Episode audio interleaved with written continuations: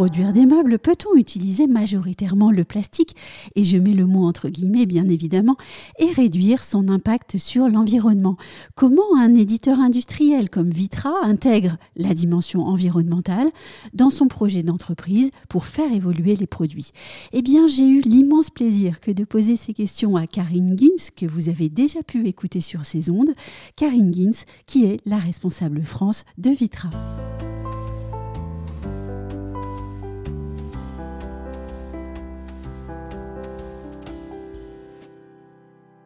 Karine Gins, bonjour. Bonjour Anne-Sandrine. J'ai lu dans le rapport de développement durable 2022 de l'entreprise Vitra une phrase qui me semble extrêmement intéressante. Je la lis.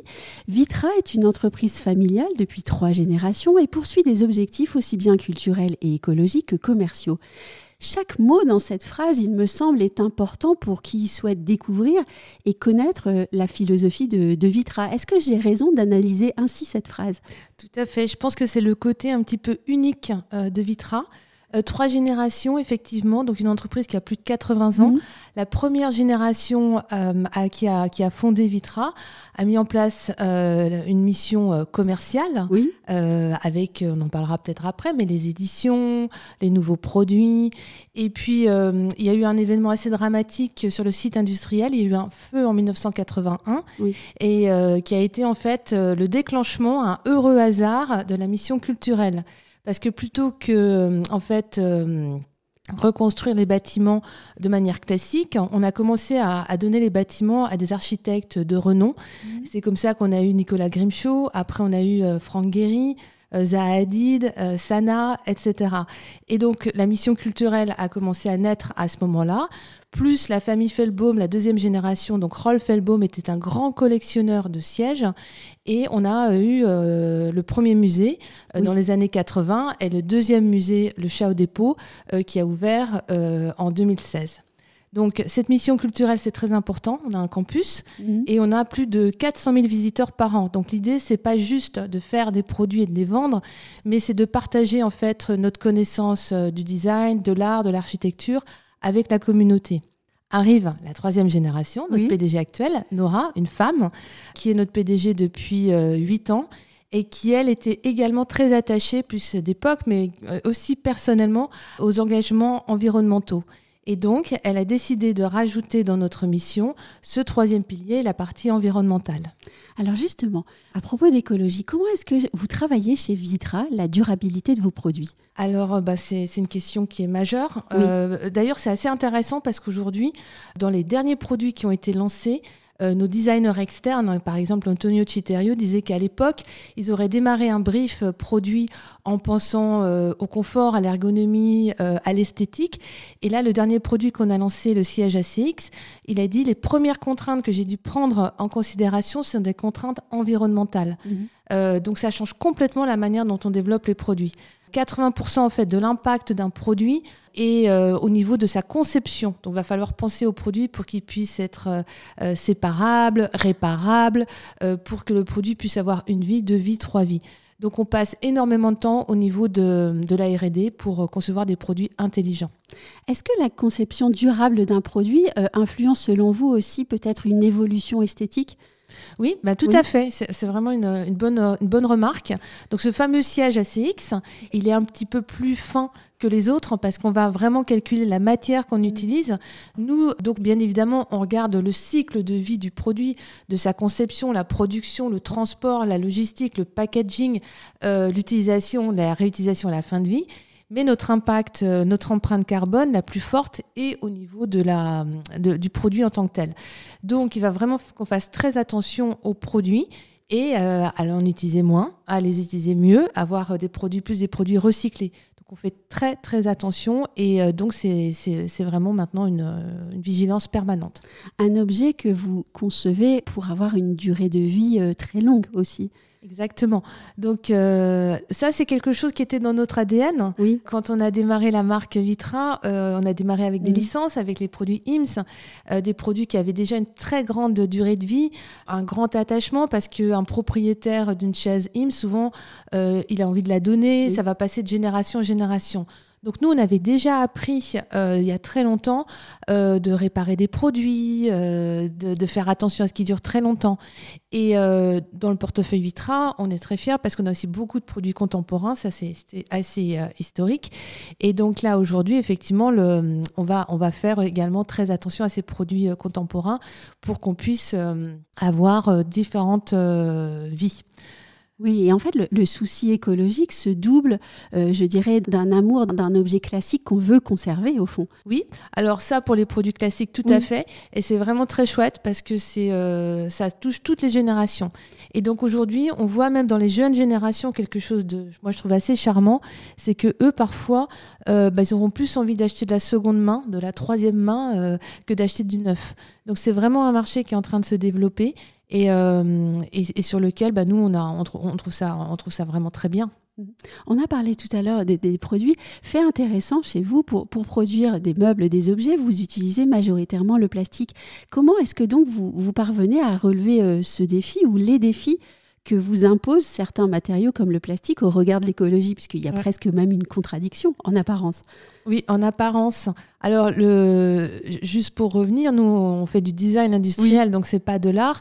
Donc, le design industriel, ça veut dire que les produits évoluent en permanence. Donc, à l'époque, les IMS, euh, la première chaise euh, IMS, c'était une, chaise en fibre de verre, qui était un plastique également, un, matériau qui, à un moment, a posé problème d'un point de vue écologique. Il a donc été remplacé 20 euh, ans après par du polypropylène pur, qui était donc une matière assez intéressante parce que très facilement recyclable. Donc aujourd'hui, nous, on a 20% de nos produits qui sont en plastique. Et c'est vrai qu'on a diabolisé le plastique parce qu'on l'associe en mm. fait euh, au sac plastique jetable. Or, euh, nous, on ne travaille pratiquement qu'avec des matières vierges. Et ces matières, en fait, elles sont très résistantes, très durables. Une chaise IMS en plastique, je ne parle pas des copies, mais nos chaises IMS en plastique, elles vont durer 30 ans, et euh, voire plus. Et donc là, dans les démarches, euh, on est également, pour ça je parle de design industriel, en train d'évoluer. Donc notre plastique vierge euh, va passer en plastique recyclé. Donc on a déjà fait euh, des premières étapes avec un siège de Barbaros Kirby à Tipton il y a quatre ans. Ensuite, là, on vient de tous nos accessoires sont passés en plastique recyclé. Et donc là, en janvier, on aura, on va passer donc la chaise IMS en plastique recyclé. Au-delà du plastique, bien d'autres matériaux sont utilisés euh, chez Vitra. Je, pense savoir que vous portez un soin particulier à la recherche sur les matériaux. Tout à fait. Donc, euh, bon, alors on a parlé du plastique, mais euh, ça peut être le cuir. Mmh. sur le cuir, on a, on a fait très attention assez rapidement à ne plus utiliser de chrome pour le tannage. Euh, on a également nous, des chutes de cuir parce que quand on fabrique un, siège, malheureusement, ben, la, peau d'une vache, qui est d'ailleurs des vaches qui sont, euh, qui sont normalement, qui sont destinées en fait à la consommation euh, humaine. Oui. On prend aucune vache juste pour sa belle peau. Ces, ces, chutes, en fait, on va les, on va s'en servir pour faire des d'autres objets où on va faire du cuir reconstitué. Pareil pour nos tissus, euh, tous les tissus pour le moment sont en train de passer en fait soit avec euh, bah, beaucoup de, matières naturelles. Donc là, on va avoir un, très beau tissu qui va sortir qui s'appelle Cento qui est 100% laine mais c'est pas juste de la laine parce qu'il mmh. fallait lui donner un côté également résistant donc il y a eu beaucoup de R&D pour revoir les fibres la manière dont les fibres étaient euh, étaient liées entre elles pour lui donner sa résistance au feu, sa résistance ben, dans le temps et puis, euh, on a également beaucoup de tissus avec du polyester recyclé. Donc, on réfléchit en permanence. La matière qu'on essaye d'éliminer le plus, c'est le polyuréthane qui se trouve dans les mousses. Et donc là, on a également euh, des sièges de travail où il n'y a plus de polyuréthane. Dépasser les tendances éphémères, c'est important aussi? Oui, c'est très important. Donc chez Vitrin, on n'a jamais été, euh, en fait, dans, dans le, le, design n'a rien à voir avec la mode. C'est mhm. pourtant de, de, de, matière créative. Et c'est ce qu'on pourrait croire aussi. Exactement, mais c'est très différent. Euh, le design, en fait, nous, quand on lance un produit, que ce soit euh, du mobilier ou un accessoire, on n'a pas de fin de vie en tête. Ce qu'on espère, c'est que le produit dure le plus longtemps possible. Donc on est, euh, on est vraiment pas lié en fait à des tendances éphémères. On est sur des tendances très durables. Donc on va, euh, si on lance une couleur, c'est pas parce que c'est la mode de cette couleur, c'est parce qu'on pense qu'elle peut euh, améliorer les intérieurs, qu'elle aura un rebondissement chez l'utilisateur. Nous on travaille beaucoup également avec nos archives On a donc au campus, au Chat au Dépôt, ce musée, on a les archives de, plein de produits de nos designers, mais également au-delà. Et quand on veut retravailler une nouvelle couleur, on va d'abord regarder ce qu'il y a dans les archives. Après, on n'est pas dans, le passé, mais comment une couleur aujourd'hui pourrait reprendre goût euh, et voilà, et donc avoir quelque chose qui va s'intégrer de manière euh, constante et pour une longue période euh, chez l'utilisateur. Au fond, quand je vous écoute, il y a le bien-être de la planète, il y a aussi le bien-être de l'utilisateur et de la personne chez elle. Exactement, bah c'est une constellation. On ne peut pas faire juste quelque chose juste de confortable ou juste euh, bien pour la planète. Euh, tout est lié en fait. Et donc, euh, on a, c'est un petit peu ce qu'on disait au départ, le, brief, c'est l'ergonomie, le confort émotionnel, l'esthétique néanmoins, les matériaux et bien évidemment l'aspect écologique et durable. J'aimerais qu'on revienne sur, euh, sur la, production. Réduire son empreinte sur l'environnement se travaille par bien d'autres points encore. Est-ce qu'on peut parler de la supply chain chez Vitra? Oui, parce que c'est bien évidemment un aspect très important pour la marque. D'ailleurs, ce qui est assez drôle, c'est que euh, parfois on pense, euh, on, voit Vitra, on travaille avec ces grands noms du design. Je ne sais pas si parfois on se pose la question pourquoi eux aiment travailler avec nous? Et je pense qu'ils aiment travailler avec nous parce que justement, on a une RD, une production très pointue. Et pour ces designers, c'est un vrai plaisir en fait de voir euh, leurs produits euh, fabriqués de manière avec autant de standards et qui vont durer aussi longtemps. Donc euh, la supply chain chez nous, bah, bien évidemment, on va faire très attention. Donc on fabrique tout en Europe, principalement en Allemagne. Mhm. Après, on a un réseau de partenaires, par exemple pour la céramique, pour les tissus, parce qu'on fabrique nos propres tissus, donc avec des, des, petits partenaires qui ont à peu près la même taille que Vitra en général. On aime bien travailler avec des entreprises familiales. Et donc nous, 96% des composants de nos produits viennent d'Europe. Donc on a des circuits déjà qui sont très courts et ça c'est important. Euh, on est principalement une entreprise européenne. Et après, par exemple, même pour la France, euh, notre, euh, notre site de production est à 500 km de Paris. Donc c'est pas si loin que ça et on fait vraiment attention à chaque kilomètre pour faire venir les produits chez nos clients.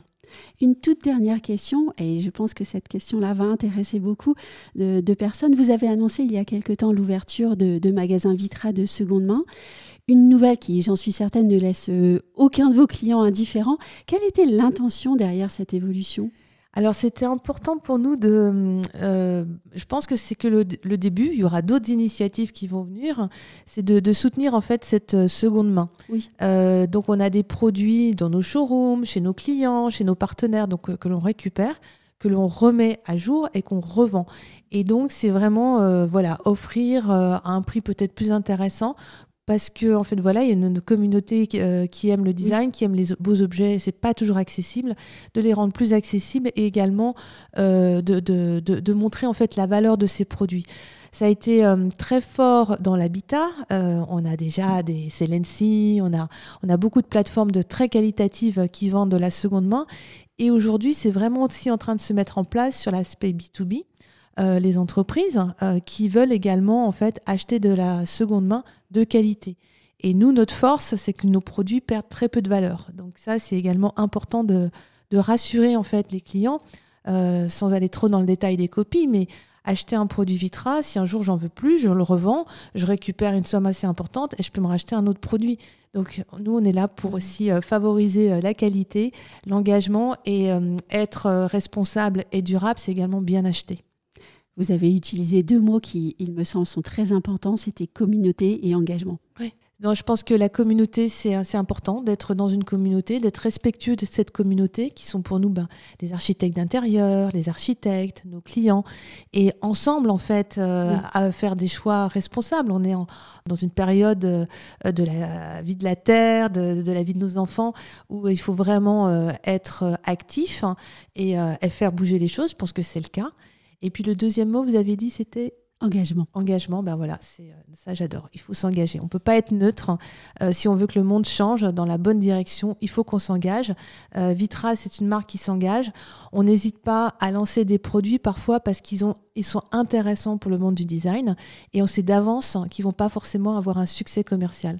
Et quand on revient à la mission de Vitra, quand on dit commercial, environnemental et culturel, c'est ça également. Euh, on croit fortement au pouvoir du design. Il y a certains produits chaque année, pratiquement qui sont lancés et on sait d'avance qu'ils n'auront pas un gros succès, mais c'est des produits qui vont éveiller en fait des réflexions chez l'utilisateur, chez l'architecte d'intérieur, chez tout le monde. Et donc ça, on adore. Merci beaucoup de cet entretien. Merci beaucoup, Anne-Sandrine.